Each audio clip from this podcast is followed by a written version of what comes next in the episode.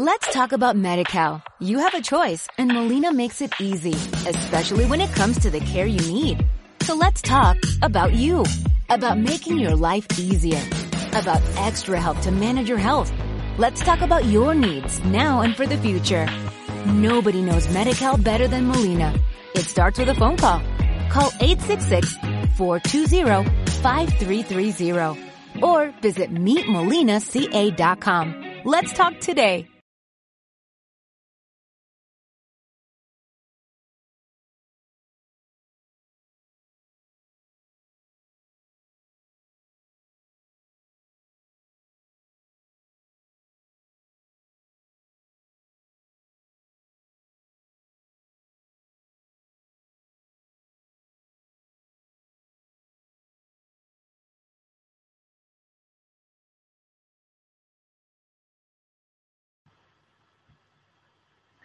Hola, ¿qué tal? ¿Cómo estáis? Bienvenidos y bienvenidas a las conferencias de Mindalia en directo, donde miles de personas como tú asisten a este espacio diariamente y de manera gratuita. Yo soy Laura y soy vuestra presentadora de hoy. Bien, pues hoy nos acompaña Águeda Ribote y va a compartir con nosotros una charla titulada Las buenas relaciones. ¿Eres dependiente o rechazador? La formación de nuestra invitada incluye, entre otras titulaciones, las de coach profesional y trainer de alto rendimiento. Es también conferenciante, lectora de registros acásicos, diplomada en relaciones laborales y escritora de libros sobre el desarrollo personal. Bien, pues antes de darle la palabra a nuestra invitada de hoy, quisiera recordaros a todos que en mindaliatelevisión.com podéis ver de manera gratuita miles de conferencias, de entrevistas, de charlas, de reportajes sobre temas muy diversos, como por ejemplo la espiritualidad, la salud integrativa, la alimentación consciente, las relaciones humanas o el misterio. Continuamente estamos subiendo vídeos sobre estas temáticas. También recordaros que ya podéis eh, participar en el chat, siguiendo el formato que os voy a explicar a continuación. En primer lugar, debéis poner la palabra pregunta en mayúscula, a continuación el país desde donde nos estáis viendo y a continuación ya podéis formular la pregunta en cuestión que finalmente le vamos a trasladar a nuestra invitada de hoy. En este caso, a Agueda Ribote, que viene a hablarnos sobre las buenas relaciones, si somos dependientes o rechazadores. Vamos a darle paso. Hola, ¿qué tal? Muy buenas tardes. Hola, ¿qué tal? Bienvenida. Muchísimas gracias, Laura. Encantado, un placer estar aquí. Pues te agradecemos mucho que estés con nosotros. Te cedo la palabra y nos disponemos a escucharte. De acuerdo, pues muchísimas gracias. Muy buenas tardes a todos o buenos días, dependiendo desde dónde nos estéis escuchando. Eh, mi nombre es Águeda, ya me ha presentado eh, Laura. Eh, decir también, entre otras cosas, que me dedico al desarrollo personal, en temas de gestión de emociones, mindfulness y, y todos estos temas que nos llevan a conocernos un poquito más. Decir que me he especializado en un tema de relaciones porque lo considero algo muy importante, ¿no?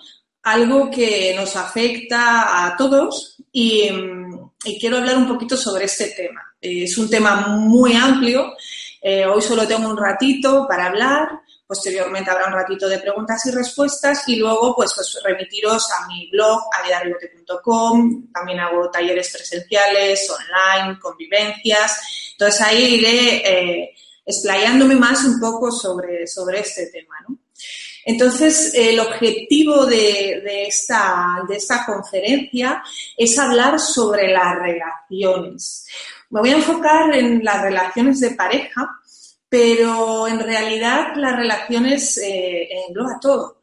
Engloba las relaciones con uno mismo, la relación eh, con uno mismo, la autoestima, cómo nos relacionamos con los demás, con la familia, con los compañeros de trabajo, con la pareja, con todo, ¿no? Con la comida, con el entorno.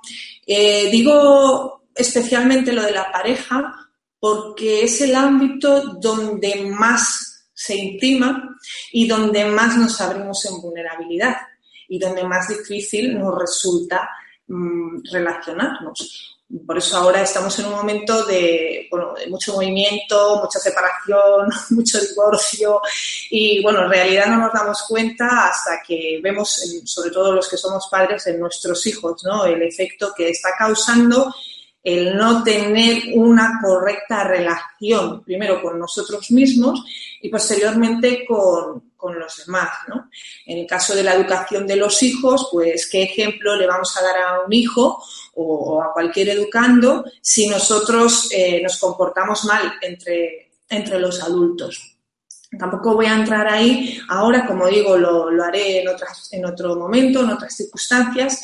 El objetivo de, esta conferencia, la, finalidad, es aclarar un poco dos términos, eh, bueno, tampoco por poner la etiqueta, sino que nos ayuden un poco a entendernos, porque hay veces que, mm, entregamos todo ¿no? a nuestra relación de pareja y sin embargo no nos, no nos sentimos entendidos. Lo curioso es que nos pasa a las dos partes y bueno, de eso, de eso, de eso quiero hablar. El, el, motivo por el que nos unimos en pareja y el motivo por lo que hacemos lo que hacemos. ¿no? Bueno, ya está muy dicho, lo voy a volver a decir porque es muy importante, que hay dos maneras de vivir.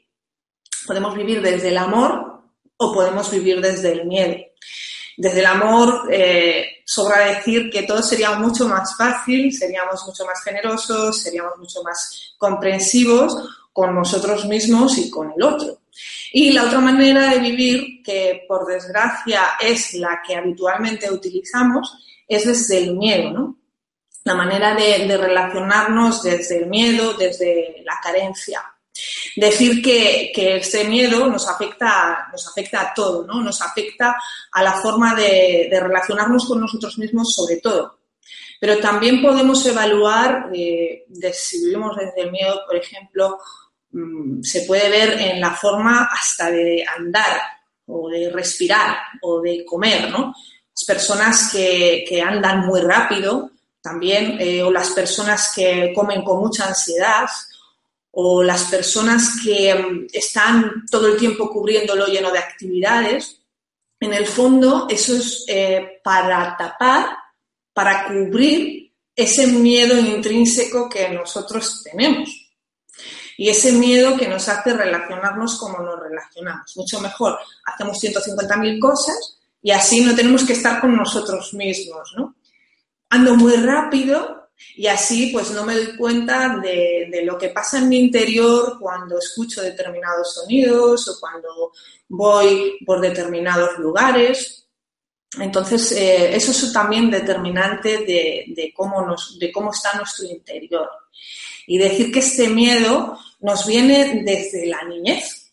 Nosotros, pues, nacemos seres completos, eh, seres genuinos, como dice mi compañero y amigo José de Conde, y nosotros eh, en realidad nacemos así, pero nuestras circunstancias, la educación, el entorno, pues hace que nosotros mm, tengamos que sobrevivir.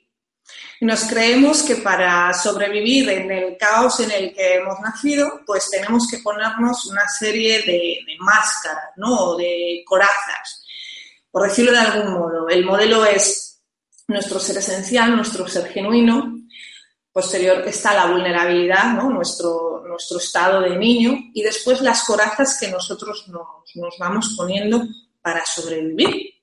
Entonces hay muchos tipos de coraza, pues eh, incluso pues la, la coraza de, de, la seductora o del seductor, eso también es una coraza el autoritario, la autoritaria, el atlético, em, la complaciente o el complaciente. O sea, son mm, cosas, eh, mecanismos que nosotros utilizamos para ser o sentir que somos más aceptados, aceptados por el otro. En realidad lo que nosotros buscamos inconscientemente es la aprobación de mamá y de papá y entonces, como nos sentimos en ese momento o bien abandonados o bien eh, desaprobados, ¿no? no nos sentimos válidos, no nos sentimos suficientes, pues vamos, a partir de ahí formamos nuestra identidad y crecemos creyendo que tenemos que ser de una manera en concreto para que nos quieran, para que nos acepten, para que nos valeren, escondiendo ese ser vulnerable, ese ser que nosotros somos, ese ser genuino, por miedo, ¿no? Por miedo a ser rechazado, por miedo a, ser juzgado. Entonces, pues eh, imagínate, desde ahí crecemos y vamos haciendo lo que, lo que podemos, ¿no? Como digo, son situaciones vividas en la, en la niñez y lo único que hacen estos miedos es cerrar el corazón. Como nosotros tenemos miedo, lo que hacemos es cerrar el corazón. Cerramos el corazón y a partir del corazón cerrado, es decir, desde la coraza, empezamos nuestras relaciones. Como digo, en este caso me voy a enfocar en las de pareja, pero hablo de cualquier tipo de relación, también laboral, ¿no? Y en laboral se da mucho también en eh, este tipo de roles, ¿no? Es muy evidente porque también se pasan muchas horas juntos y también están ahí el poder, el hacerse importante, ¿no? Ahí se juega mucho, ¿no? La, herida de, de, ser reconocido, de importancia y demás. Entonces, eh, claro, con el corazón cerrado, desde el miedo, empezamos nuestras relaciones.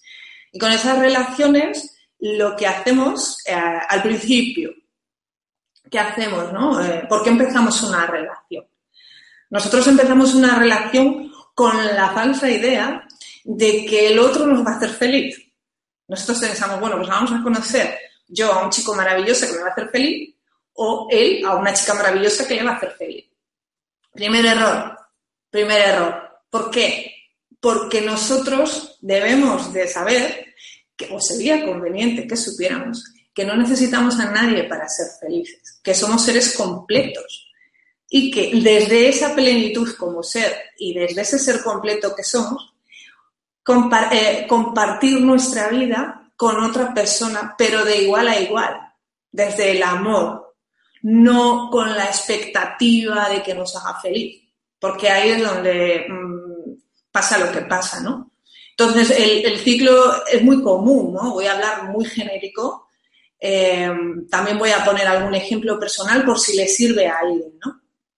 La cuestión es que, bueno, pues dos personas nos conocemos más o menos adultas, eh, esperando que mm, nos seamos muchísimo más felices desde que conocemos a la, otra persona en cuestión. Y, es así, ¿no? Eh, lo que más nos gusta del otro lo miramos y nos encanta y resulta que eso que tanto nos gusta del otro forma parte de nosotros, pero no lo reconocemos. Lo reconocemos en el otro y no lo reconocemos en nosotros. Lo mismo pasa con lo que no nos gusta.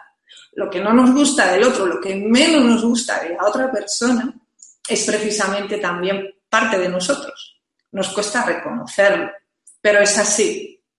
Siguiendo con el ciclo natural, nos conocemos, vemos la parte bonita y de repente empezamos a sentir confianza y a sentir comodidad. Y cuando sentimos esa confianza y esa comodidad, de manera inconsciente, vamos a buscar la aprobación que no sentimos cuando éramos niños.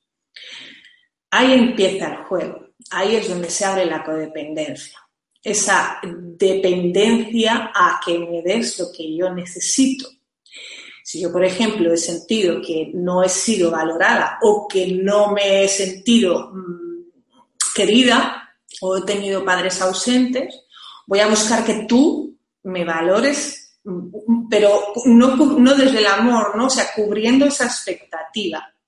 Y ahí es donde empiezan las desavenencias, porque ponemos la expectativa de que tú, el otro, cumpla nuestros deseos.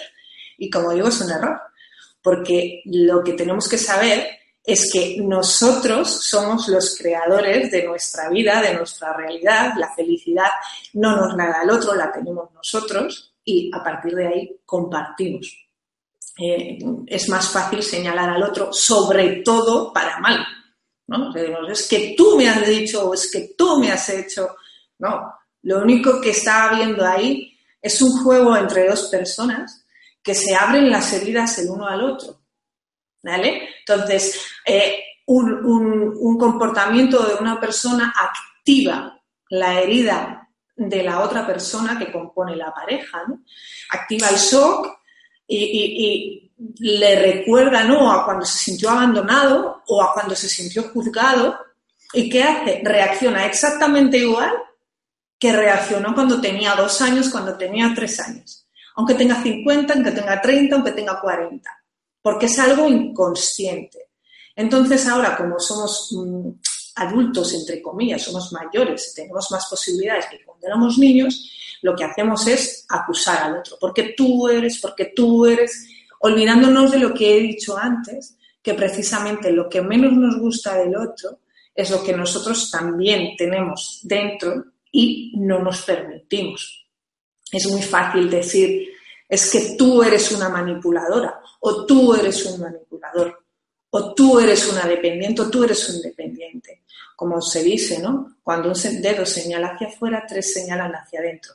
Cuando estamos juzgando el dedo de juicio o acusando a otra persona, en realidad nos lo estamos haciendo a nosotros mismos, ya sea más bonito o menos bonito, ¿no? Siempre eh, mirando hacia adentro honestamente. Entonces, aquí vamos a hablar, eh, un poco he explicado las dinámicas de, de, las relaciones, el para qué nos juntamos, ¿no? Nos juntamos para que otra persona cumpla y cubra las necesidades que no fueron cubiertas cuando nosotros éramos niños. Cállate qué carga, qué carga. ¿no? Entonces, hay dos figuras que yo hoy quiero eh, compartir, ¿no? Un poco eh, de manera eh, más superficial, ¿no? Digo, esto es un tema muy profundo. Entonces estaría la figura del dependiente y la figura del rechazador el nombre ya es muy gráfico, ¿no? Se ve que el dependiente es una persona que depende mucho del otro y el rechazador el que rechaza. O sea, suena a chiste, pero, pero es así. ¿Vale? El dependiente en realidad lo que quiere es que siempre estés dispuesto para él, siempre, o para ella. Siempre hay que estar dispuesto para el dependiente o la dependiente. ¿Vale? No, no, no es suficiente que tú le estés haciendo caso o no le estés haciendo caso, da igual todo lo hace para que, eh, que tú le apruebes, ¿vale? Esto hablo cuando entramos en ese momento, ¿no? En ese shock. Estamos hablando en el caso de, crear y, de existir esta codependencia en la relación. Estoy poniendo en estos casos pues para, para comprenderlo y para ayudarme yo para explicarlo, ¿no? Entonces el, dependiente lo que hace es dar todo. Yo es que te doy todo, yo es que te doy todo, yo es que te doy todo. ¿vale? Pero resulta que somos tan perfectos las personas que lo que hacemos es atraer justo lo opuesto, o sea, justo, justo el otro lado que nosotros necesitamos mirar. ¿Vale? Entonces, un dependiente atrae un rechazador.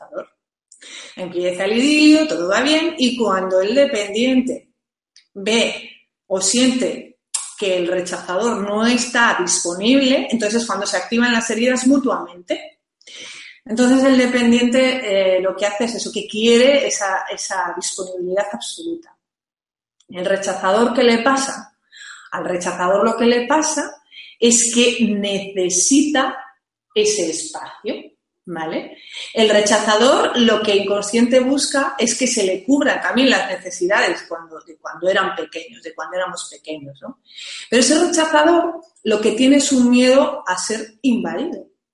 Entonces, el, rechazador lo que dice es, quiero que me des todo, ¿vale?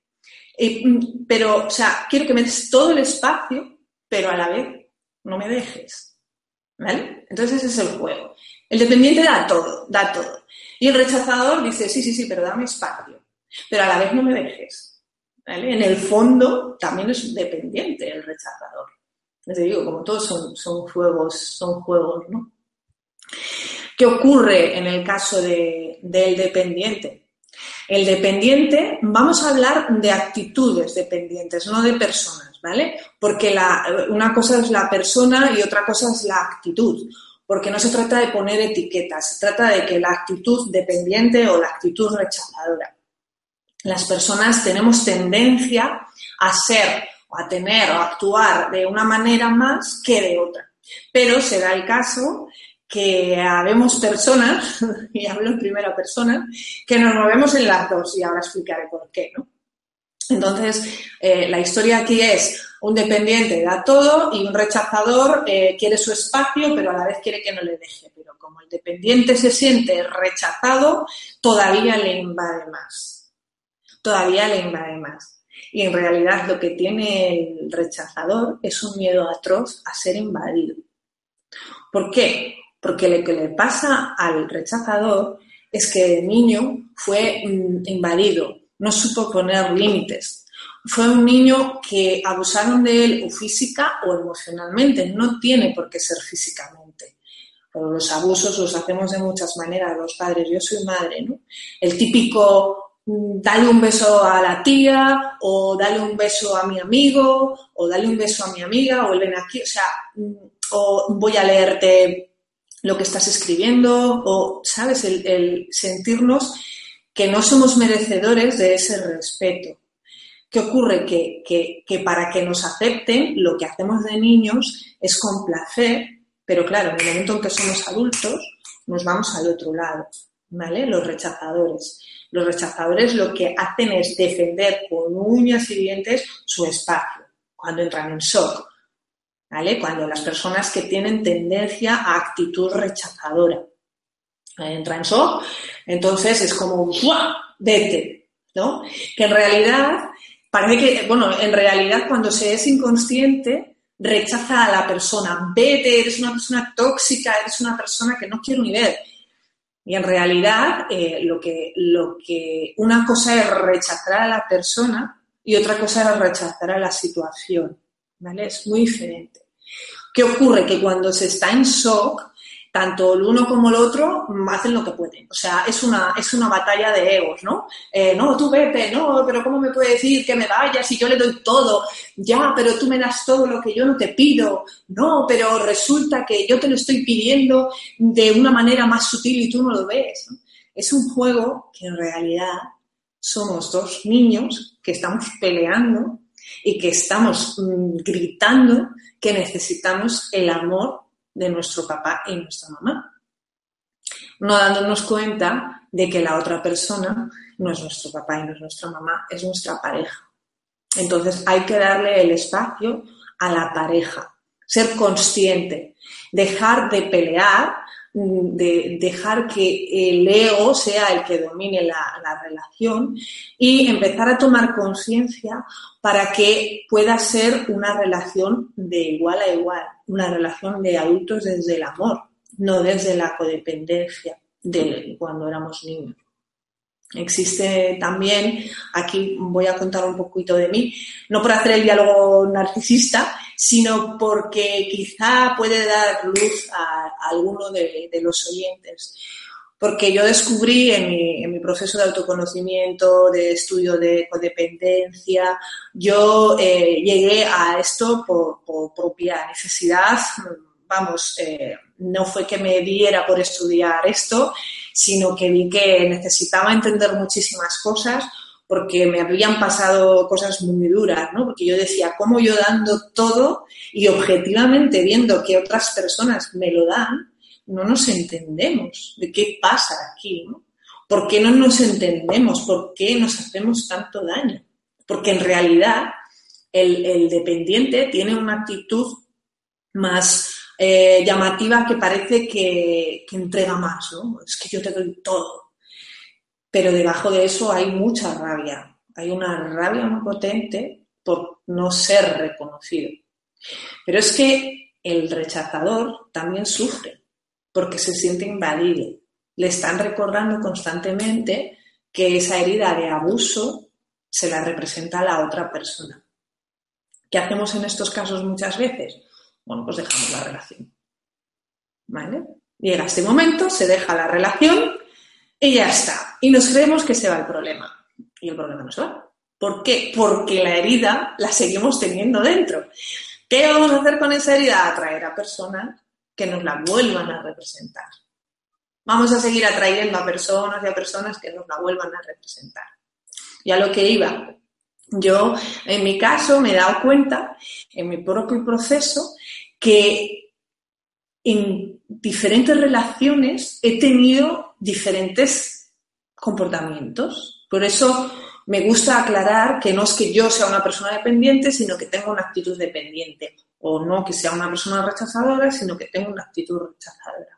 Por ejemplo, en una, en, la, en una relación, en la relación con la persona con la que tuve una niña y me casé, Pues yo allí jugué a la máscara de la víctima, ¿no? Yo he jugado de niña, por supuesto inconsciente, toda la vida, a la niña enferma. Yo estaba malita, me operaron de corazón, me diagnosticaron fibromialgia, fatiga crónica, yo siempre malita. Inconscientemente lo único que buscaba era que me hicieran caso. Era una manipulación. Era dependencia pura. Pero claro, yo no lo sabía, evidentemente, ¿no? Porque yo realmente sufría, sufría y me hacía mucho daño. A nivel físico, a nivel emocional estaba destrozada. Y sin embargo, lo único que quería era que me hicieran caso. ¿Qué ocurría cuando lograba salir de ese estado? Que me iba al otro lado. Me iba al lado de yo sola, yo, yo, yo puedo, yo puedo, yo puedo. Que reconozco que es mi tendencia. Mi tendencia es esa. Tengo los dos colores, ¿no? Eh, por un lado muy salvadora y por otro lado muy, rígida, ¿no? Conmigo, muy exigente, sobre todo conmigo. Entonces, yo me di cuenta que en la primera relación, bueno, en la relación con, cuando, la persona con la que yo me casé, yo era más víctima, ¿no? Eh, tenía carácter, pero yo era más víctima. Bueno, pues esa relación, claro, yo no me sentía cómoda porque en realidad yo no era así. Y bueno, pues por motivos, pues terminó. Pero después, claro, ¿qué hice? Como yo me vi víctima, lo que hice fue pasarme al otro lado. Yo sola, yo sola, yo sola, yo, yo, yo, yo, yo, yo puedo un trabajo, mi casa, mi hija, yo, yo, yo, yo, yo, yo, todo yo sola. Entonces, con ese nuevo desde dónde, inicié una relación, otra relación. Entonces, esa relación mm, la empecé con ese desde dónde, ¿no? Con yo sola, yo puedo, yo no, yo sí, o sea, cariñosa y tal, pero yo sola, ¿no? Yo, yo puedo. Pero llegó un momento en que llegó al estado ideal. ¿Cuál es el estado ideal? El estado ideal es vulnerabilidad más confianza. En el momento en el que yo accedí a mi vulnerabilidad y pude ser yo en esencia y confiaba en la relación y en la persona, ahí es donde yo me relajé. Dejé de yo, yo, yo, yo y dejé de ser dependiente. Y ahí se creó una relación preciosa de muchos años que era una relación de igual a igual. ¿Por qué? Porque estábamos en el estado ideal. Yo logré ese estado ideal no voy a decir, claro, yo pensaba que era la persona, la persona por supuesto que influye muchísimo, pero era ese estado en el que yo me permitía ser yo, no tenía miedo, por supuesto siempre tienes el miedo al abandono, ¿no? A la comparación, pero no tenía porque tenía plena confianza y era vulnerabilidad más confianza. Ese es el estado ideal, el estado que debemos alcanzar todos. Por circunstancias, bueno, esa relación se modificó, se transformó me refiero a que no ha acabado, porque es una relación que no ha acabado y deseo que no acabe nunca, pero ya no es una relación eh, de pareja, es otro tipo de relación preciosa de toda la vida. ¿Por qué? Porque sigo siendo yo en vulnerabilidad y sigue habiendo confianza y respeto. Entonces eso no tiene por qué cambiar. Ahí es donde se forjan las bases de las relaciones personales. No hablo de pareja, solo hablo de cualquier tipo de relación. Entonces, como yo había encontrado ese estado, cuento todo esto para que se vea que no depende de la persona, sino de, mí, ¿no? De lo que a mí se me mueve internamente. Yo no entendía, pero esa fase tenía que pasar porque yo tenía que vivir otra cosa. Yo en ese momento no lo entendía, pero es así, porque lo que sucede conviene. Lo que sucede conviene. Y yo había vivido una relación de una manera, otra relación de otra, y necesitaba otras vivencias. Y, y fue pues lo que yo me encontré, ¿no? Yo me encontré en otra situación en la que bailaba. O sea, en la que, claro, como yo había llegado al estado ideal, pensaba que ya estaba equilibrada y no, porque sigo encontrándome personas y situaciones que reflejan mi vida, mis heridas. Entonces, en, esta, en esa nueva situación, yo, inconsciente, por supuesto, jugaba a dependiente, pero a la vez súper rechazadora. Porque mi tendencia es ser más rechazadora y la tendencia de esta persona es a ser más dependiente. Entonces, ¿qué nos hicimos? Pues mucho daño. Para mí es muy fácil eh, echar o culpar afuera, no se trata de eso. Entonces, ahí es donde yo no entendía por qué claro, era más fácil, ¿no? Decir, no, porque con esta persona sí, con esta persona no, con esta... No, era cómo soy yo en las relaciones, qué busco yo en las relaciones, ¿no? Porque yo considero que una relación, sobre todo las de pareja, son para crecer, juntos. Entonces, cuando, cuando se llega a ese momento donde hay mucho sufrimiento por ambas partes, viene lo más difícil, que reconocerlo y ser muy honesto con uno mismo y sobre todo con el otro. Bueno, sobre todo con uno mismo y sobre todo con el otro. Hay que ser muy honesto y decir realmente qué es lo que está pasando, porque se puede hablar y se puede llegar a un acuerdo o se puede honestamente reconocer que no deseas esa situación o que no puedes sostener esa situación. Entonces, como digo, dentro de una misma relación se pueden activar estas dos. En mi caso, ¿por qué? Yo tenía mucha habilidad. ¿Por qué? Pues muy fácil. Porque yo con mis progenitores, con mis padres, con uno necesitaba jugar a ser vista, ¿eh? a, ser reconocida, y con el otro me sentía invadida. Entonces, claro, yo me relacionaba por un lado de salvadora y por otro lado de rechazadora. Por un lado de dependiente, de hazme caso, y por otro lado de, de rechazadora. Entonces, por eso, pero me estoy dando cuenta, ahora acompañando a otras personas, que no soy la única que le pasa eso que nos pasa a muchos, ¿no? Sí que es cierto que generalmente tenemos unas tendencias, ¿no? Y yo no entendía por qué iba de un lado a otro, pero bueno. Entonces, pues, pues está también la posibilidad de prepararse para tener una pareja, porque nosotros no nos preparamos para tener una pareja. Llega la edad en la que nos gusta un chico o nos gusta una chica y de repente tenemos una pareja no nos planteamos lo que estamos haciendo, ¿no? Seguimos haciéndolo de manera automática, mm, lo que la sociedad espera de nosotros, ¿no? La sociedad espera que nosotros nos juntemos, que formemos una familia y que tengamos hijos y ya está. O sea, planteándonos eso como algo mm, absolutamente mecánico, sin valorar si es lo que queremos, si no es lo que queremos, si nos estamos preparados, si no estamos preparados. Entonces ahí entra la guerra, la batalla de, egos del mundo mundial, ¿no? La guerra mundial de egos a modo de relaciones de pareja eh, que finaliza en los juzgados. con los divorcios y con los críos que vamos a ver lo que sale de, esta, de esta generación. Bueno, aquí eh, lo, que, lo, que se, lo que se puede plantear una persona es decir, bueno, yo quiero crecer y quiero crecer y quiero compartir mi vida con otra persona, pero lo quiero hacer cuando esté preparado o preparada. Entonces se puede hacer esto, ¿no? Si tienes una pareja y estás en esa situación crítica, pues tener una conversación muy honesta y decir, yo quiero hacer esto y si quieres, seguimos siendo compañeros, pero tenemos que llegar a este acuerdo. Y si, y si la otra persona no quiere, pues no quiere. Arriesgarnos a que la otra persona pueda rechazar esa idea.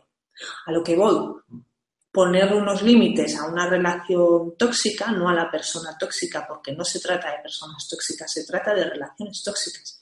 Poner un límite a esa relación tóxica, un límite desde el adulto y mantenerlo. Porque no sirve poner límites y saltárselo, ¿no? Como hacemos con los niños. Entonces, pues poner eh, un límite y mantenerlo. Poner límites es muy arriesgado porque la otra persona puede no soportarlos, no sostenerlos y dejarnos, arriesgarnos a eso.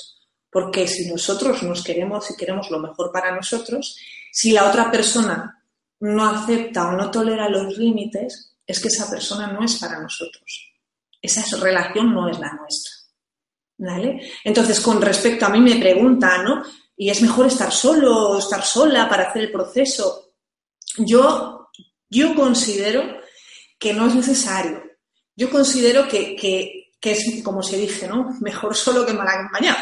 Mejor estar solo mirándote tú que con una persona con la que estás todo el día en plena batalla, ¿no? No tiene mucho, mucho sentido. Pero, pero, el otro día escuché una metáfora que, a mí me, gustó. Me gustó porque explica de manera muy clara algo que, cuesta entender, ¿no? Eso de que el otro es un espejo, de que me veo en el otro. Y, dices tú, pero si es un espejo, pues vaya, Y decía lo siguiente, decía que, que cuando que, nosotros, ¿no? Una persona individual, una persona sola, por decirlo de algún modo, se puede ver, ¿no? Se puede ver su cuerpo, se puede ver su, su pecho, se puede ver sus piernas, se puede ver sus pies, se puede ver su cuerpo, pero hay una parte del cuerpo, hay una parte de sí que curiosamente es la parte que más identifica, que no se la puede ver por sí solo, que es el rostro, la cara, los ojos. Yo no me puedo ver los ojos, no me puedo ver el rostro sola necesito de un espejo, de una cámara, de algo externo, ¿vale? Entonces, si yo decido conscientemente dejar de tener pareja para crecer y luego, ¿qué ocurre? Porque claro, hay una parte de nosotros que seguimos en ver. Hay una parte de nosotros que solo vamos a ver en el reflejo en el otro. Entonces, una de dos, o encontramos por el camino a una persona que esté dispuesta a mostrarnos esa parte y a mirarse su parte, sobre todo con respeto, o pasamos este tiempo con nosotros mismos sabiendo que no es un, crecimiento pleno, ¿no? Porque yo considero que eh, somos seres relacionales y que considero que está muy bien retirarse del mundo, pero qué alegría, qué placer, qué gusto compartir tu vida con otra persona. ¿Necesario? No. No necesitamos estar con otra persona, no lo necesitamos. A nivel íntimo, podemos tener amigos, podemos pero siempre tenemos a otras personas. Yo considero que la situación ideal es una pareja consciente, una pareja de iguales, una pareja en la que los dos se, mm, se abran en vulnerabilidad, los dos, y que una pareja en la que los dos crezcan. Yo ahora estoy en una situación en la que me siento absolutamente plena, en la que me veo reflejada en un espejo y me veo, me gusta lo que veo en ese espejo. La cuestión es tomar la decisión de que sea un crecimiento en conjunto, un crecimiento eh, mm, constructivo, un crecimiento sin expectativa, más que la tuya propia de, de, ser honesto. El ser honesto para conseguir ser tu mejor versión. Si eres tu mejor versión, vas a atraer a otra persona que, que quiere ser su mejor versión. Entonces, pues, pues eso es un poco el, trabajo de las relaciones, ¿no? El explicar un poco los roles que adquirimos y sobre todo eh, también dejar de, juzgar a la persona, a las otras personas, o sobre todo también dejar de, de ir separándonos, de hacernos daño los unos a los otros, porque nos hacemos mucho daño y de ser inconscientes. En este momento que estamos, eh, que todos queremos eh, ser un poco más conscientes, que la verdad que existen ya medios, por ejemplo, como Mindalia, que nos pone a, disposición su plataforma pues para compartir y demás, pues en, en, este momento es el momento de aprovechar y de tomar conciencia de lo que estamos haciendo, que lo que estamos haciendo es automático, lo que estamos haciendo es automático. Entonces, Habemos personas que ya estamos en el camino de darnos cuenta y nuestra responsabilidad es compartirlo con todo aquel que lo quiera escuchar, para que deje de haber tantísimo sufrimiento. Porque luego, hablando eh, de relaciones, ¿no? No se trata de, bueno, pues es que yo tengo una relación idílica y tal, no, o sea, la persona siempre nos va, nos va a mostrar algo y algo que nos duela. Pero ¿qué ocurre? Que una cosa es que nos duela y otra cosa es que acabemos en plena batalla campal. Entonces aquí lo que, lo que yo sugiero En mi caso, por ejemplo, eh, me centro mucho, en el trabajo me centro mucho en el tema de las sensaciones físicas. De, en el momento en el que hay una tensión, en el momento en que nuestra energía se encoge, porque nos sentimos o bien juzgados o bien invadidos, nuestro cuerpo reacciona. Nuestra energía encoge, ¿no? Se encoge y nos ponemos en tensión. Entonces, el trabajo que hago yo con la atención plena, al escuchar el cuerpo, el trabajo lo que hace es eh, aprender a escuchar a nuestro cuerpo. Nosotros lo que, lo que hacemos es, a través de nuestro cuerpo, de nuestra respiración, de nuestra fisiología, de nuestra fisionomía, vemos eh, cómo nos sentimos, ¿no? Y a la mínima sensación física de contracción o sensación mm, de que algo no va bien, ser prudentes, parar, respirar y a la otra persona pedirle por favor, disculpa un momento, o sea, y que la otra persona no se sienta abandonada, no se sienta rechazada, no se sienta herida, ¿sabes? Si hay un acuerdo previo de decir, yo estoy en mi camino y estoy escuchando que en este momento mi cuerpo está reaccionando, es mucho mejor que la persona que tengas enfrente te diga, perdona, mm, voy a respirar un momento a ver qué está pasando en mí, a que te monte un pollo. ¿Vale? O sea, ahí es verdad que se juega la herida del rechazo, ¿no? Porque cuando otra persona te dice, espera, dices tú, tras, y ahora que me rechaza, ¿no? Y no, tomémoslo como, un ejercicio, ¿no? Está bien para eso eh, cada día eh, servirnos de la, respiración consciente, de, conocimiento de nuestro cuerpo a través de la respiración, de las sensaciones físicas. Yo, trabajo mucho con eso, ¿no? cómo respiramos, cómo nos encontramos en cada momento, dónde sentimos la presión, si en la garganta, si en el plexo, si en la espalda, es un poco conocernos a través del cuerpo físico y a partir de ahí entrenarlo. Porque como decía antes, es automático, ¿no? Las reacciones son automáticas. Entonces eso va a ayudar mucho a la pareja, el autoconocimiento, eso ayuda mucho a la persona y a las relaciones. En este caso hablo de las de pareja, ¿no? pero puedo hablar también de las de trabajo o de las de familia, ¿no?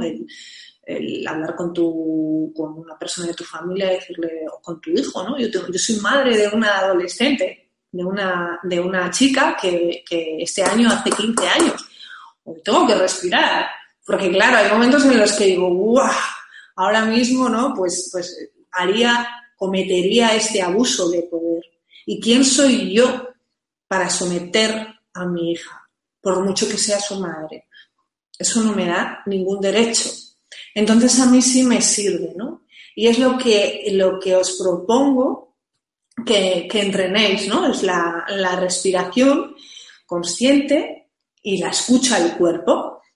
Con esto ya poder mm, evaluar si a lo mejor no entender, no, no entiendo lo que me está pasando, pero sé que algo no va bien. Sé que si abro la boca, la lío, ¿no?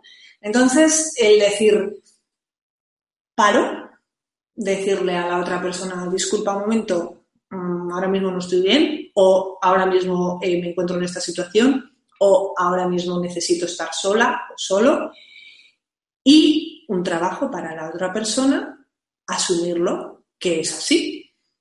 Y puede pasar al revés. Posiblemente ese shock del que te dice que pare, despierte el otro shock. Para eso, como, como te digo, como os digo a todos, como comparto, ayuda mucho el tema de, de la respiración, de la escucha al cuerpo, del autoconocimiento ¿no? y de la liberación emocional. Y esto solo es posible con una buena comunicación, con una comunicación honesta, con una comunicación desde la vulnerabilidad. Eso que tanto escondemos porque nos da miedo a volver a ser heridos, ¿no? Y en realidad tenemos ahí al niño herido, tenemos que asumir que tenemos esa herida. Lo primero que pasa que cuesta, ¿no? ¿Cómo, cómo, si no sabes que está, ¿cómo lo vas a asumir, no? Entonces el trabajo es ir asumiéndolo. pero bueno, eso ya da para, para, mucha, para muchas cuestiones y muy largas. En esta ocasión, pues bueno, quería un poco explicar sobre el rechazador y el dependiente, ¿no? Para que mm, se entienda un poco los comportamientos de unas y otras personas. Porque parece a lo mejor que el dependiente como que se, entre comillas, arrastra, ¿no? Y, es más visual un rechazador, ¿no? Que dices, qué puñetero, qué mala leche, o, qué burro, ¿no? qué burra, qué puñetera. Me da igual ella que él. Y dice, pero ¿cómo es posible si, si, si está aquí el pobre hombre o la pobre mujer arrastrándose, ¿no? Y, y, no es justo tampoco para el rechazador, porque en realidad el rechazador está sufriendo también. Entonces hay que dejar de, de juzgar, ¿no? Conocernos un poco, conocer las, las dos tipologías de, de actitud y, y entender que ambos sufren, que ambos sufren y entender que uno no es mejor que otro, ni el otro es mejor que uno, y entender que las heridas las tenemos dentro y las heridas fueron provocadas mucho antes de conocernos a esa persona. Y que, como dije yo, a lo que te resistes persiste. Si tú mmm, terminas, decides terminar una relación por ese motivo sin mirar a ver lo que te estaba pasando, te va a volver a venir otra y otra y otra y otra. Todo, la diferencia es ponerle conciencia. Pues está claro que llega un momento en que una relación se puede romper, porque yo me preguntaba muchas veces, ¿no? ¿De dónde está la línea? Porque ese es otro juego, ese es otro juego del ego, es otro juego muy peligroso, ¿no? Cuando empiezas a, a querer trabajar esta parte, el decir, no, no, bueno, es que esto es crecimiento para mí, entonces me voy a quedar aquí porque tengo que ver esta parte oscura, yo veo esa parte oscura y así crezco y tal. Sí, cuidado, cuidado, porque también es otro juego, ¿vale? A mí lo que me quedó claro es que si hay crecimiento, vale, quédate. Si hay crecimiento, quédate. Pero si no hay crecimiento, el crecimiento está precisamente en irte. O como decía antes, más que irte, poner unos límites a la relación, ¿no? a la actitud dentro de la relación. Unos límites desde el adulto y decir, no, hasta aquí no. Si esto lo, pasamos, pues entonces eh, la relación mm, cae por su propio peso. ¿Vale? Tenemos que estar, arriesgarnos a que mm, ponemos límites a la otra persona mm, no le parezca muy bien, porque, porque no, no suele gustar que nos ponga límites una persona y que generalmente no nos ha puesto, ¿no? De repente aquí que ha pasado que, que esta o este me, me pone límites. Pero bueno, que el mensaje que quería transmitir es este, que me encantaría haber despertado un poquito sobre esta cuestión para que todos os planteéis, nos planteemos, porque cuidado, eh, yo estoy en el camino, yo tengo mucha más conciencia que hace tiempo, pero me falta tremendo, ¿no? Eso es un trabajo diario, es un trabajo diario. Es un trabajo diario por suerte, porque si ya hemos logrado todo, pues ¿qué, queremos? ¿no? Pero bueno, yo creo que, que el tener una toma de conciencia de, de cómo somos y cómo son nuestras relaciones puede servir Espero que, os haya servido y sobre todo que os animéis a, seguir profundizando. ¿no? Yo, como digo, hago talleres en diferentes ciudades de, aquí de España de momento y bueno, confío en seguir expandiendo el mensaje, sobre todo por encuentros online, que como veis es lo que, lo que nos une, ¿no? Así que, bueno, Laura, si quieres, por mi parte, podemos pasar a turnos de preguntas, porque si no yo aquí puedo estar horas y horas. Muy bien, pues vamos a pasar al turno de preguntas. Muchísimas gracias por todo lo que acabas de compartir con nosotros. Pero antes es el momento de recordarles a todos que Mindalia es una ONG sin ánimo de lucro y que tiene un objetivo fundamental, difundir conocimiento humano. Y para eso tú puedes ayudarnos. Esta semana estamos buscando a alguien que quiera colaborar con Mindalia como traductor o traductora de un evento que tendrá lugar en febrero en Los Ángeles. Así que si estás interesado o interesada, ponte en contacto con nosotros a través de la dirección que te voy a dar, que es contacto arroba mindalia.com. Repito, estamos buscando a traductores que quieran colaborar con Mindalia para un evento que tendrá lugar en febrero en Los Ángeles. Ponte en contacto con nosotros a través de contacto arroba mindalia.com y pon en el asunto traductor para Los Ángeles. También recordaros a todos que debajo de este vídeo, en la descripción escrita, podéis encontrar más información sobre Mindalia y Mindalia Televisión. ¿Para qué? Pues, por ejemplo, para suscribirte a nuestro canal de YouTube y recibir notificaciones. También para visualizar vídeos que ya han sido publicados. Para hacerte voluntario o voluntaria de Mindalia o para hacer una donación económica a la ONG Mindalia, si es así como lo deseas. Y ahora sí, ahora vamos a pasar ya a la primera pregunta, De acuerdo. Bien, pues nos dice Diana, no pone el país en este caso. Eh, dice, y si me siento identificada con ambas actitudes.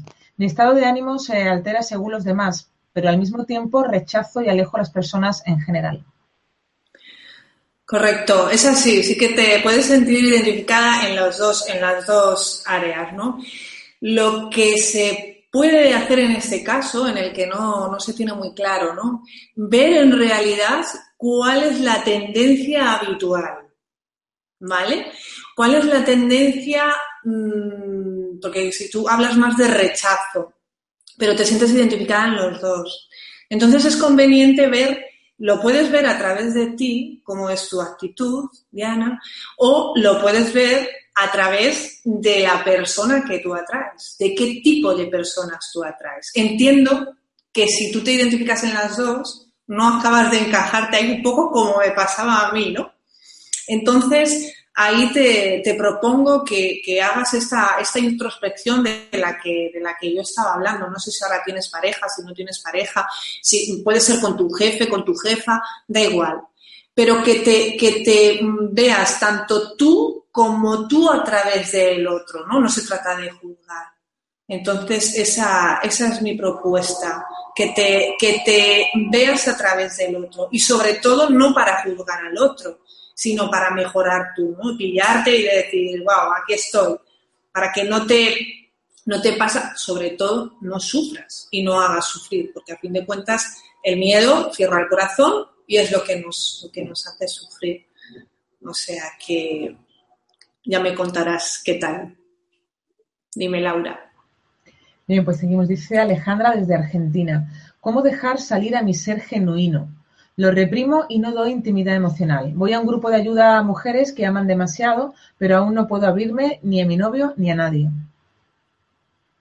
Bien, pues aquí pues más de lo mismo, ¿no? Yo creo que el conectar con el ser genuino es un acto de valentía y el primer paso eh, tú ya lo has hecho, ya eres una mujer valiente. ¿Por qué? Porque ya vas a estos grupos. Hay muchas personas que no se atreven. O sea, hay muchas personas que directamente no quieren mirar, miran a otro lado. Entonces ya dice mucho de ti que quieras. Ya dice mucho de ti que quieras. Ya dice mucho de ti que busques este espacio. Ya dice mucho de ti que, que, que, que lo intentes, ¿no? Aunque todavía tengas esa resistencia, bueno, lo de tu pareja, pues mm, todavía te puede costar un poco más.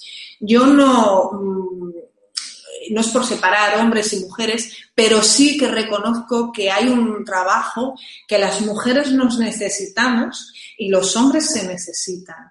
Entonces, mm, ya te digo que me parece, me parece, no es por juzgarlo, ¿no? Pero animo totalmente al camino al que llevas sobre todo, lo más difícil, primero verlo, reconocerlo y hacer algo, porque generalmente no lo vemos, si lo vemos lo negamos y mucho menos no hacemos nada, ¿no? Así que en cuanto a la apertura con las mujeres, yo siento que te ayudará mucho. Incluso esto que estás compartiendo con nosotros aquí, desde Argentina, mi España y con todas las personas que nos escuchan, ¿no? Compartirlo en el grupo de mujeres con honestidad y decir, me pasa esto, cuando tú lo sueltes, ya seguro, seguro, seguro que la cosa empieza a cambiar. Seguro que ya empiezas a, entrar más en tu esencia. Con tu pareja, lo mismo, honestidad. Cuanto más honestidad, mejor. Es muy valiente el poder decirle a tu pareja, mira, me encantaría acceder más a mí, tener menos coraza, estoy en ello, hablarlo, decirle cómo te sientes en cada momento, decirle tus avances. También, claro, hay que eh, exponerse pero también es cierto que es normal que tú, depende de la reacción de la otra persona, pues a lo mejor, claro, vamos a contar con que tu pareja, por supuesto, te entenderá y te apoyará cuanto tú más vulnerable seas, cuando no se sienta atacado.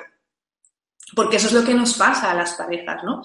Que parece que como nosotros tenemos que hacer felices al otro, pues si no, si no le hacemos felices estamos fracasando.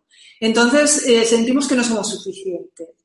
Si tú tienes esta actitud de vulnerabilidad hacia él y tú en una conversación, es más, te voy a proponer, en lugar de cogerle un día en la calle y decirle, hola, vale, vamos a hablar, queda con él, concerta una cita para hablar de esto. O sea, es decir, te pido, por favor, o, oye, mira, hay algo que te quiero decir, ¿no? La comunicación asertiva. Hay una cosa que, que me gustaría compartir contigo, hay algo que te quiero decir cuándo te apetece o cuándo te va bien. ¿Por qué?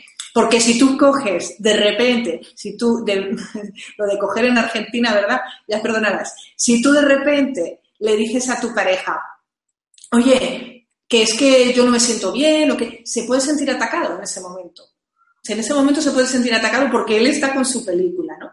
Entonces, una opción inteligente es dirigirte a él y decirle, me gustaría conversar contigo, ¿en qué momento te viene bien? Y te puedes sorprender y decir, pues ahora mismo, ¿vale? O no. O sea, establecer un espacio en el que hablar de este tema y hablar desde, desde tu vulnerabilidad. Seguro, seguro, seguro que le sorprende, te sorprende y seguro que vais a mejorar los dos. Eso te lo deseo. Muchas gracias. Bien, pues seguimos. Dice Majo desde Ecuador. Eh, tengo un novio, bueno, tenía un novio que lo dejé por miedo a lo que dirán. ¿Qué opinas? Miedo al que dirán. Pues claro, miedo al que dirán el otro o el... Claro, es un poquito, un poquito ambiguo, ¿no? El miedo es todo. Como decía antes, el miedo, Majo, es el lo que nos cierra el corazón. Entonces, no te puedo contestar muy concreto porque no sé a qué, dirán te refieres. O sea, que si me equivoco te pido disculpas, pero por, por el poco dato que tengo, pues eh, con ese miedo al que dirán te puede pasar con otras posibles parejas. Y en realidad yo te lanzaría como respuesta a una pregunta. ¿Quién pierde más? Los otros que dirán, o tú que no puedes tener a la pareja que, deseas tener, ¿no? Entonces, eh, ahí sí que valorar eh, cuál es tu miedo y de dónde viene, ¿no? Porque a lo mejor puede ser, pues, porque esta persona, pues, no lo sé, eh, tenga más años que tú, o tenga menos años que tú, o viva lejos, o viva cerca, o ese miedo al que dirán, ¿no? Valorar por qué y valorar desde dónde has tomado tú esa decisión. Porque desde luego, eh, posiblemente lo hayas hecho desde el miedo, ¿no? Como tú bien has dicho, y no desde el amor, con lo cual mm, no es una decisión mm, desde el lugar eh, más adecuado para ti. No digo que sea una mala decisión, ¿eh? Yo hablo siempre del desde dónde. Yo creo que no hay malas ni buenas decisiones. Todas decisiones son válidas, correctas y perfectas. Pero sí que hay que revisar el desde dónde, el desde dónde lo hago. Finalizo una relación desde el amor mm, o desde la rabia o desde el miedo, ¿verdad? Finalizar una relación desde el amor es, suena raro, ¿no? Pero es desde el amor propio, desde el amor a ti mismo, ¿no? Eso también, porque me tengo que cuidar. Y en este caso, Majo, yo te propongo que mires eh, tú desde dónde, ya lo ves, desde el miedo, pero desde el miedo al que dirán qué, por qué y quién. Bien, pues dice Enrique desde México. Al actuar de determinada manera que quiero en mi trabajo, sé que habrá consecuencias con mis compañeros o mi jefe. ¿Cómo manejar ese miedo al rechazo o al despido? Es muy buena, Enrique, el tema del trabajo, porque el tema del trabajo eh, va muy parecido a lo de la pareja, ¿no? En el tema del trabajo, ese miedo al rechazo es el miedo a, que nos despidan. Yo también trabajé durante muchos años en, una oficina y también tenía un poco ese juego, ¿no? El no enfrentarme por miedo a que me, dijeran o... Es muy general en las empresas eh, jugar a eso. Entonces, yo te puedo contar por propia experiencia y, para que si te sirve de reflexión. Lo mismo, ser honesto contigo mismo, es decir, tú entras en una organización, Enrique, entras en la organización que sea y esa organización tiene una serie de normas o una serie de, condiciones a la hora de trabajar. Tienes un horario, tienes unas funciones. Entonces, ¿vale? Eso tú, en el momento en que tú vas allí y recibes dinero por ello, estás aceptando esas condiciones, ¿vale? Pero eso no quiere decir que tú tengas que ser eh, lo que no eres. Es decir, tú puedes ser súper buen trabajador, pero no dejar de ser coherente con tu esencia, porque eso es lo importante. El miedo exacerbado, el miedo a que nos echen, o el miedo a que, claro, preguntarte de dónde te viene ese miedo a que nos echen, ¿no? Porque juega mucho con eso el tema de, de las relaciones laborales.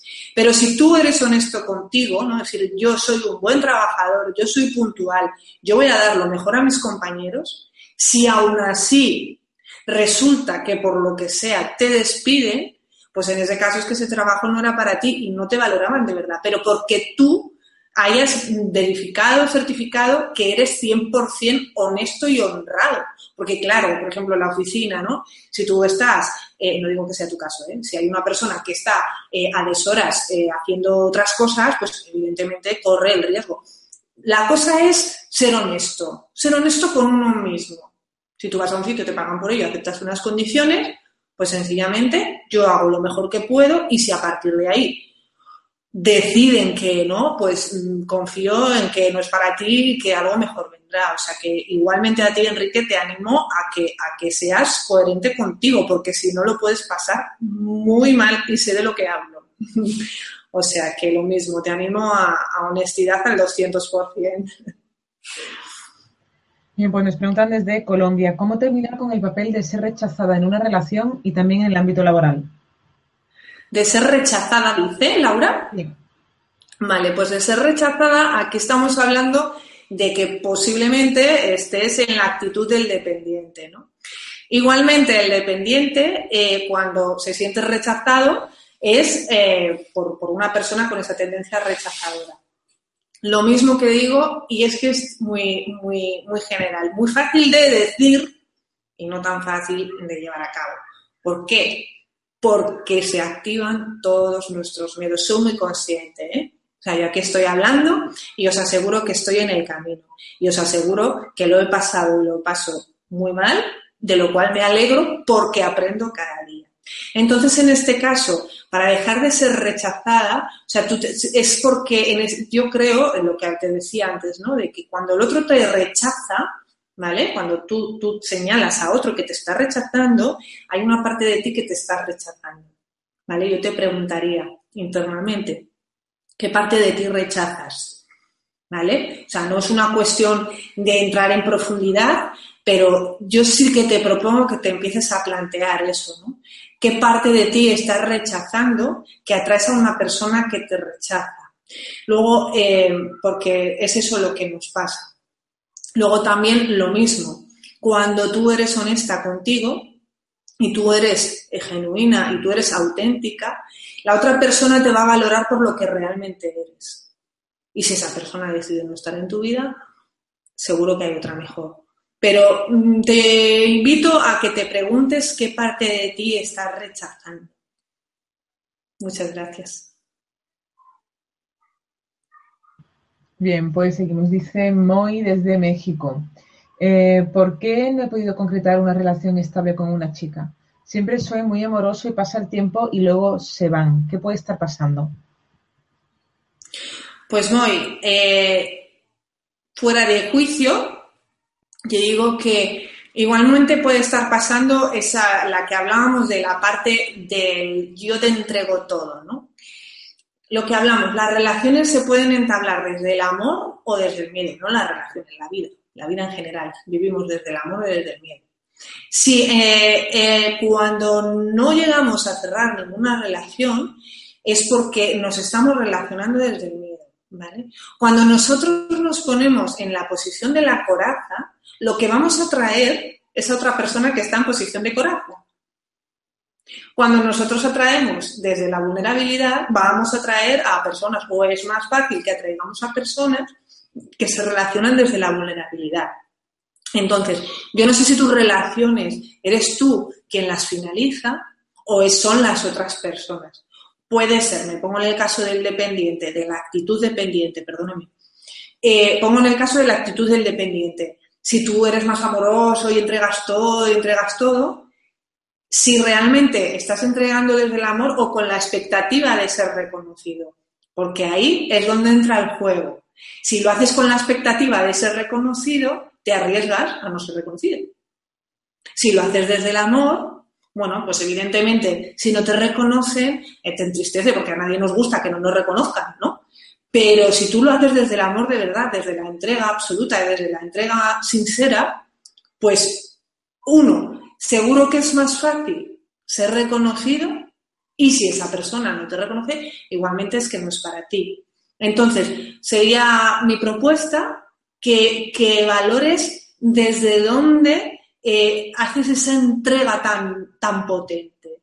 Si desde la honestidad, desde el amor, o desde la necesidad de, o desde la exigencia de ser reconocido. Es muy importante, muy interesante darte cuenta, porque te cambiará la vida y las relaciones seguro, seguro que sí. Suerte. Bien, pues dice Berenice desde México. ¿Cómo actuar ante el rechazo de alguien que te importa mucho y cómo incrementar la confianza en ti?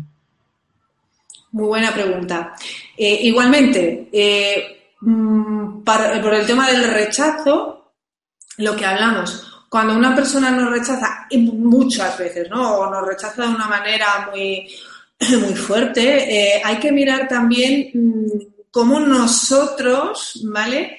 nos relacionamos con nosotros mismos. Es decir, si a nosotros nos rechaza una persona, nos sentimos rechazados y resulta que nosotros, como decimos en España, tragamos carros y carretas, es decir, aceptamos todo lo que nos venga, los palos, nos rechazan y lo aguantamos todo, esa parte, nosotras estamos diciendo que nos rechazamos a nosotras mismas o nosotras mismas. Porque si tú te consideras, si yo me considero, si nosotros nos consideramos merecedores de amor, nos pueden rechazar, por supuesto, pero tenemos que tener un amor propio, ¿no? Lo que hablaba antes de poner límites desde el adulto, decir, por favor, o sea, no te voy a permitir que me trates así. Igualmente, te propongo, ¿qué te propongo? Porque esta persona te importa mucho, pues como le proponía también al anterior consultante, ¿no? pues que eh, te prepares para tener una conversación con esta persona desde la vulnerabilidad. En lugar de decirle, oye, no me rechaces porque yo te doy todo, que tal, lo cual, si es el caso, ¿eh? En lugar de eso, pues proponerle, oye, mira, mm, como le llames, amor, cariño, como quieras, ¿no? O por su nombre. Oye, mira, eh, me gustaría hablar contigo sobre un tema. ¿Cuándo podemos hablar contigo? Comunicación siempre asertiva. ¿vale? Porque si, si no, se lo puede tomar como un ataque. Pues sobre todo un rechazador se lo toma como una invasión, ¿no? Me estás jugando, me estás invadiendo, ¿vale? Entonces, lo mismo, ver, eh, tu, revisar tu amor propio y entablar una, una, conversación desde la comunicación asertiva. Y seguro que, que, que sacarás mucha luz. Porque si la otra persona, a pesar de tú asertivamente solicitarle eh, esta conversación, si no la recibe, quizá mm, tienes que revisar si es o no lo que quieres para ti. Pero como dices que te importa mucho, seguro que tú también le importas mucho y un rechazador lo que necesita es sentirse respetado. Los rechazadores, las actitudes rechazadoras, lo único que hacemos cuando las manifestamos es pedir a gritos que se nos respete nuestro espacio. ¿Por qué? Recuerdo, porque la actitud rechazadora la lleva a cabo una persona que de niño se sintió invadida y en el fondo su niño interior, su vulnerabilidad, se siente no digno de ese respeto. Y como se siente no digno de ese respeto, pues entonces, pues como no se sienta respetado, ¡pum! Te va, te va a rechazar de una manera muy, muy drástica. ¿no?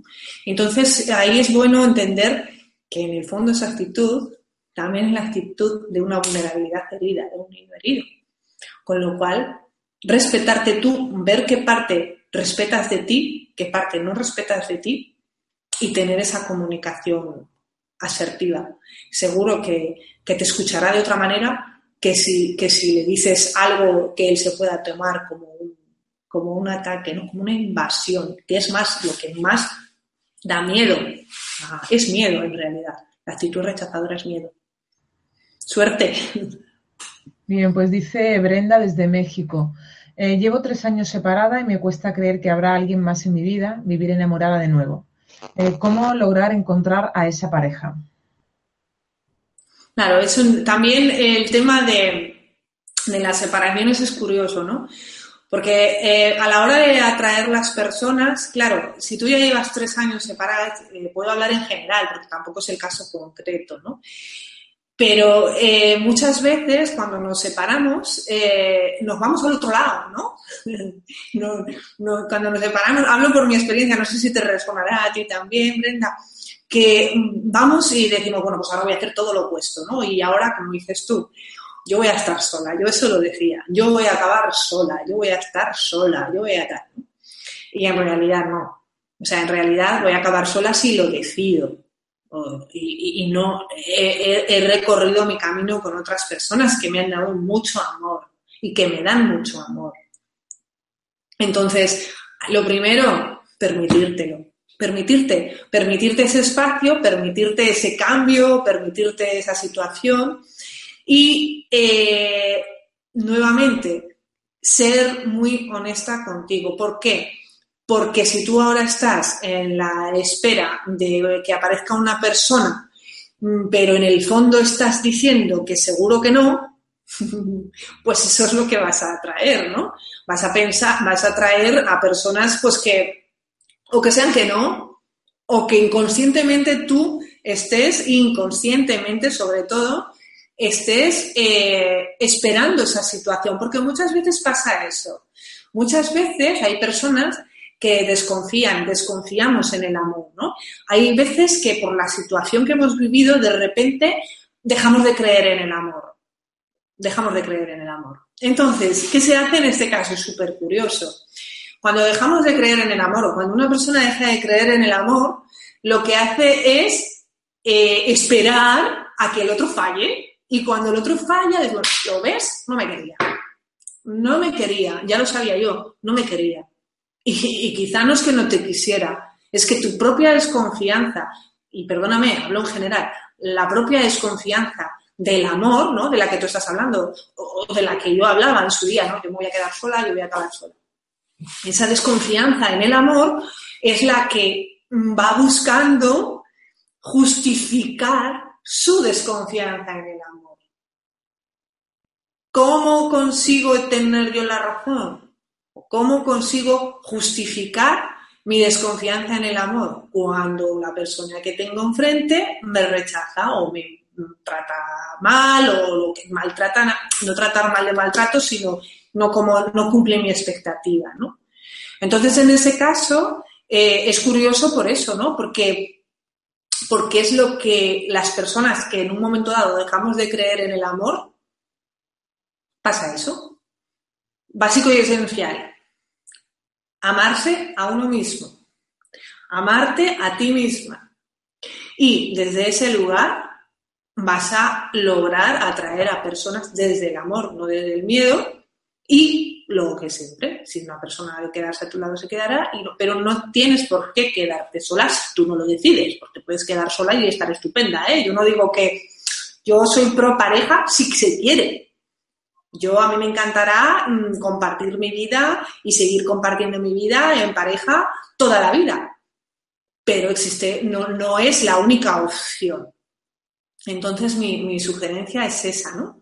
Que ya que has llegado a este punto y en este momento no tienes pareja, mi sugerencia es que aproveches este momento para hacer este trabajo de autoindagación en ti, que es una época súper importante y súper interesante y seguro, seguro, seguro que terminas conociéndote y terminas abriéndote en vulnerabilidad y atraerás a, una pareja que, la reconozca y con quien crecer. Seguro te lo deseo así, Brenda. Gracias. Bien, pues dice Nicole desde Chile. Eh, creo que ya vi mi propia oscuridad a través del otro, pero todavía no logro sanarla y estoy sufriendo mucho por ello. ¿Debería dejar la relación o mantenerla hasta sanarme? Muy buena pregunta. Muy buena pregunta y esa es la pregunta que hablaba antes yo del juego, del peligro que corremos cuando decimos, bueno, resulta que con esta persona lo estoy viendo, me quedo, me quedo, me quedo, ¿no? Yo aquí lo que te puedo decir es lo que me digo a mí, evidentemente le digo a todo el mundo, ¿no? Pero a mí me ha pasado en primera persona. Entonces, eh, es un punto muy delicado. Es un punto muy delicado porque cuando tú crees que en esa relación o en esa situación se va a crecer, eh, te quedas y, está bien, ¿no? El ver cosas que no te gustan entra parte, a formar parte del proceso. Eso no debe asustar, no es cómodo, pero, pero no debe asustar, ¿no? O no te asustes. Pero llega un punto, lo que hablaba antes, ¿no? De cuando hay crecimiento, si hay crecimiento, quédate. Pero si no hay crecimiento, vete. Yo eso no lo entendía, porque mi ego decía que sí había crecimiento. Sí hay crecimiento, sí hay crecimiento, porque estoy sufriendo. Mi ego eh, asociaba crecimiento con sufrimiento. ¿Por qué? Porque la teoría, muchos libros lo nombran así. Pero eh, crecimiento, hay el dicho, ¿no? No hay crecimiento sin sufrimiento. Bueno, una cosa es que, no, que, todo crecimiento me implique un sufrimiento, pero otra cosa ya es un suicidio, ¿no? el hacerse mucho daño y el hacer mucho daño a la otra persona, porque en esa situación nos hacemos mucho daño, el uno al otro y el otro al uno. Entonces, en este caso, aquí eh, mm, la pregunta es si hay crecimiento o por qué mantienes esa relación, porque esa relación la puedes mantener también por esa codependencia, ¿vale? Y en ese caso, curiosamente, el crecimiento está soltar porque hay veces que hacemos esto, tenemos esa actitud por miedo a quedarnos solas, por miedo a quedarnos solos, por miedo a no encontrar a otra persona. Entonces lo que hacemos es agarrarnos ahí porque no voy a encontrar a otra persona consciente, porque no voy a encontrar a otra persona con quien crecer, porque con esta persona voy a crecer. Y sin embargo hay veces que el crecimiento está precisamente en soltar, en soltar y en aprender a estar solo o sola. Y, y bueno, esa puede ser una parte también. ¿Cómo saberlo? teniendo una comunicación con esa persona, teniendo una conversación con esa persona. Comentarle, nuevamente, asertivamente, preguntarle, conversar asertivamente desde la vulnerabilidad, los dos, y comentarle tu inquietud. Yo quiero este crecimiento, yo lo quiero en pareja y lo quiero contigo. Pero, ¿tú estás dispuesto? ¿Vale? No es lo que te diga, sino lo que haga. ¿Vale? o no es lo que tú digas, sino lo que hagas. Porque muchas veces decimos querer una cosa, pero en el fondo queremos otra. Quiero dejar algo muy claro. Detrás de todo, todo, todo comportamiento, parezca malo, bueno, regular, hay una intención positiva. Todos tenemos una intención positiva, más entendible, menos entendible, lo que quieras. ¿Vale? Detrás de su comportamiento su intención positiva puede ser que le hagas caso, sentirse reconocido. Una una actitud muy tóxica. No digo que él sea tóxico, digo su actitud, en el caso, ¿eh? que no lo sé. Entonces, mm, valorar por qué te quedas. Si porque hay crecimiento o porque, no, porque tienes miedo a, dejar esa relación. Y sobre todo honestidad, que, que ahí es donde está, donde está la clave. Suerte. Bien, pues dice mm, Eva desde Perú. Estuve como dependiente y yo estuve como dependiente y él como rechazado. Ahora ya nos hemos separado y después de mucho trabajo interior y tomar de nuevo mi poder, nos alejamos y ya no tenemos ningún contacto. Pero en mis sueños aún está en mi corazón. ¿Qué debo hacer? ¿Seguir adelante o ser fiel a lo que siente mi corazón y esperarlo? Abrirte a recibir. Esa es mi respuesta. Mi respuesta es abrirte a recibir. Abrirte a recibir porque eh, hay un paso que, has hecho, ¿no? Que es revisar esa relación, que es muy, pues se finaliza. yo considero que es muy importante el cerrar, el cerrar, porque muchas veces nos cerramos las relaciones y tienen que pasar un tiempo para luego llegar a cerrar, ¿no? Eh, mantienes a una persona en tu corazón y sigues creyendo que es esa persona. Resulta que mientras creas que es esa persona, no has cerrado. Entonces, como no has cerrado, eh, vas a ir buscando en otras personas que sean como esa persona. Y resulta que eh, si se trata de un ciclo que ha cerrado, se puede cerrar y ya está. Porque lo que, lo que hablamos, ¿no? Mientras no se cierra el ciclo, tanto, no porque sea, pues ahora has llegado a un entendimiento con esta persona, pero no, no hay una relación íntima, sino una buena relación, una relación en la que tú estarías dispuesta, pues bueno, está bien, cerrar ese ciclo y abrirte a recibir. ¿Qué puede haber de sorpresa? Pues que sea esa misma persona la que, se, la que te llegue, ¿no? Bueno, pues oye, pues ya le conoces. Y si no es esta persona, pues bueno, pues será otra persona. El otro día me contó una chica que, que sus padres eh, se habían divorciado y a los cinco años de divorciarse resulta que habían vuelto, se habían abierto, eh, se habían dado el permiso de separarse porque no lo gestionaban bien, pero luego se habían dado la oportunidad de volver. Entonces, pero yo considero que, la clave está en, en, cerrar un ciclo, cerrarlo, cerrarlo bien y luego abrirte a lo que haya, no negando que pueda ser la misma persona.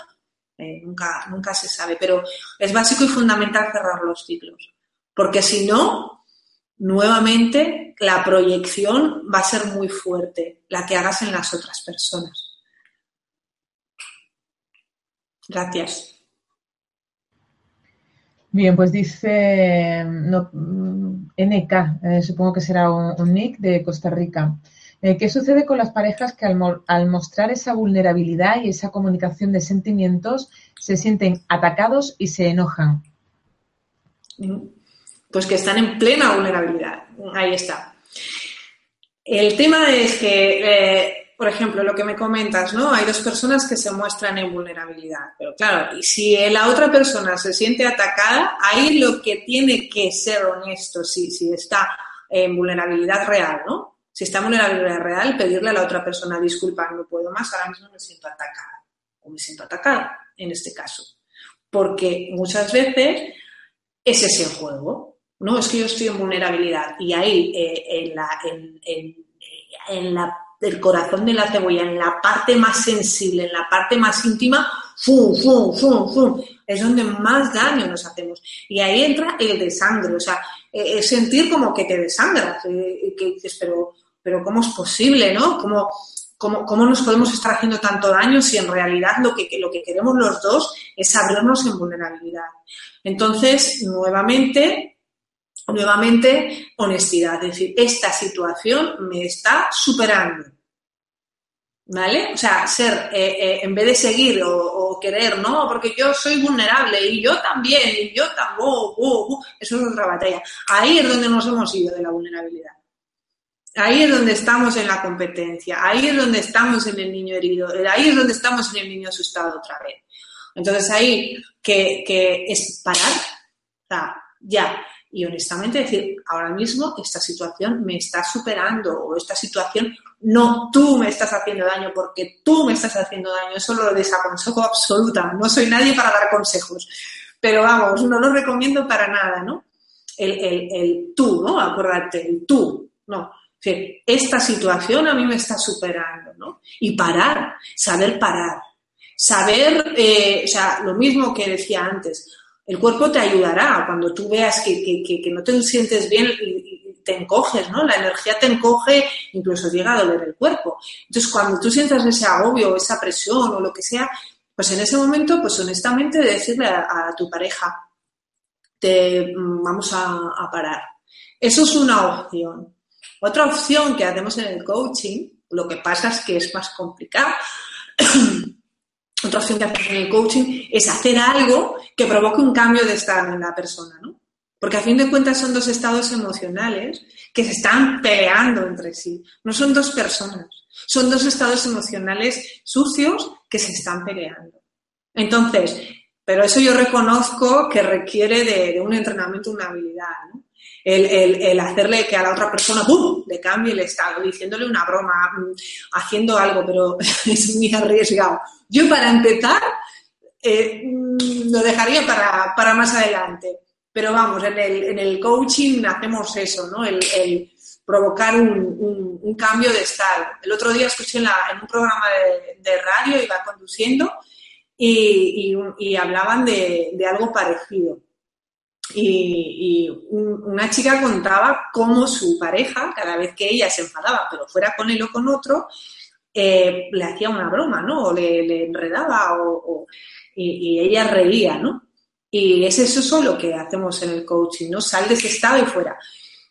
Pero reconozco que no es lo más fácil y reconozco que tiene que haber un entrenamiento. O sea que para aprender a, a parar y a poner, lo que decía, a poner límites a la situación. Es decir, esta situación no, ya, hablamos luego. Y que la otra persona lo entienda o no, ya es otra cosa. Gracias. Bueno, pues vamos a lanzar ya la última pregunta. Dice Dulce desde Venezuela. Este ciclo dependiente rechazador puede causar separaciones abruptas y dejar muchas dudas sobre la relación. ¿Cómo sanar esto ya que se está trabajando por separado? Sí, a ver, en realidad lo que hablamos, si se deja, si se deja una relación, si se deja inconscientemente una relación, se va a seguir atrayendo lo mismo. ¿Vale? Entonces, yo no trabajar por separado, si es un acuerdo, lo veo. Mm, si honestamente no lo podemos trabajar juntos, durante un tiempo vamos a trabajarlo por separado. Es una posibilidad. Yo me trabajo lo mío, tú te trabajas lo tuyo y vamos a estar en, en un mismo recorrido y llegará un momento en que nos podemos juntar.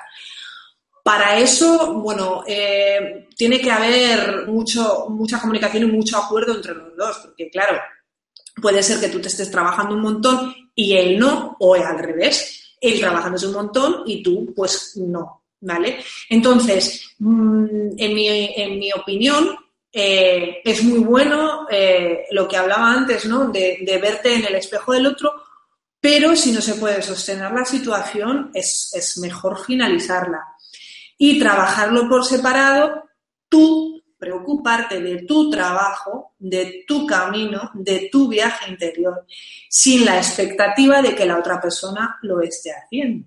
Porque eso no deja de ser una expectativa, eso no deja de ser tener el control, querer tener el control, porque ahora vamos a dejarlo y dentro de un año vamos a volver, o dentro de cinco meses vamos a volver, ¿no?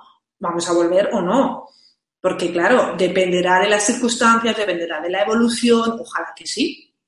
Ojalá que los dos hayáis hecho vuestro trabajo y, en comunicación se pueda, se pueda nuevamente volver ¿no? con esta persona.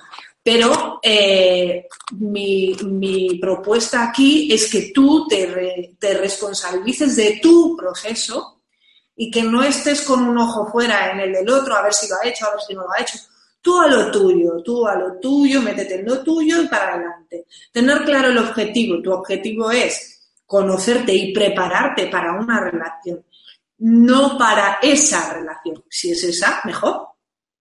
¿Vale? Prepararte tú, independientemente de la persona, independientemente del resultado.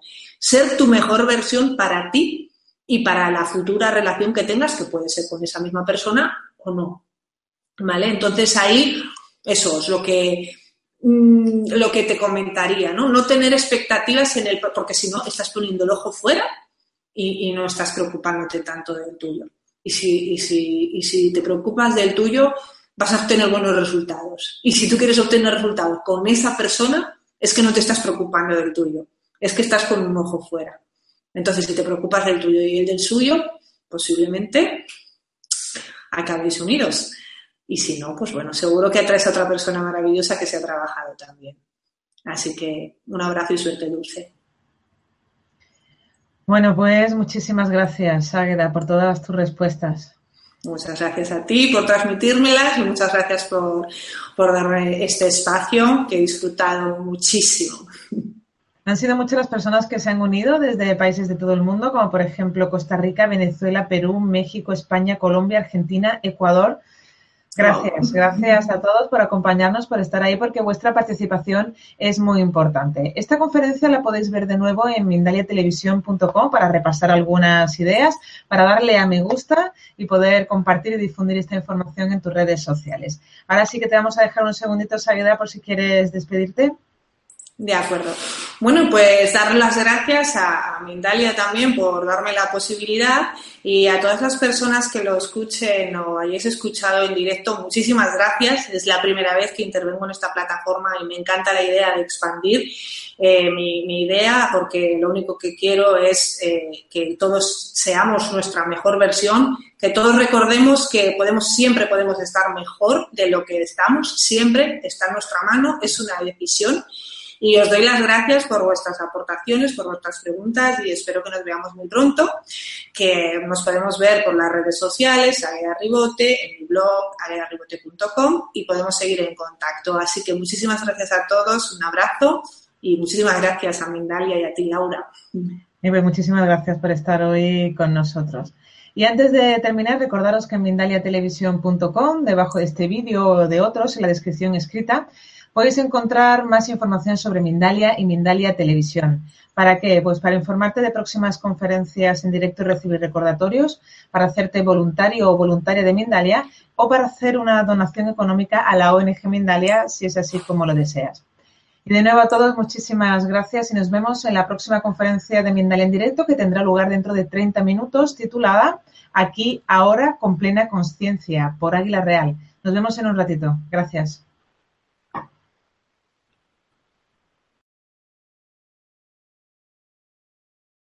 Let's talk about MediCal. You have a choice and Molina makes it easy, especially when it comes to the care you need.